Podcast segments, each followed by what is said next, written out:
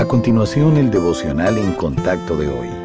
La lectura bíblica de hoy comienza en el versículo 28 de Isaías capítulo 40.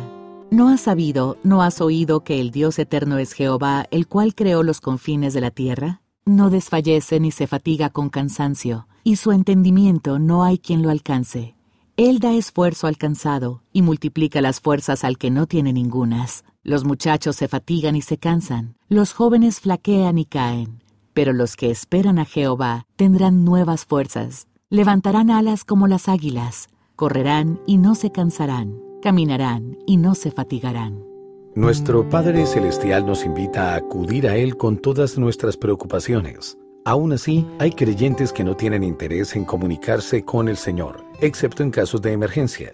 Descuidar nuestro tiempo de oración es costoso, porque con frecuencia nos ocasiona cansancio y desánimo. Ciertas situaciones tienen un costo emocional, físico y espiritual. Nos referimos a ellas como cargas, las cuales pueden desgastarnos si intentamos llevarlas solos. Por un lado, no estamos hechos para vivir con cargas, por lo que tratar de llevarlas nos agotará. Además, Primera de Pedro 5.7 nos dice, depositen en él Dios toda ansiedad, porque él cuida de ustedes. No tiene sentido que tanto el Padre Celestial como nosotros carguemos con ese peso, sobre todo cuando Él quiere manejarlo a nuestro favor.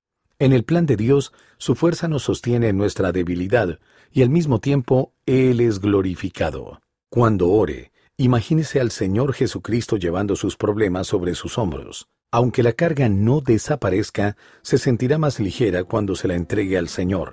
Entonces, como David, podrá decir, bendito sea el Señor, que día tras día lleva nuestra carga.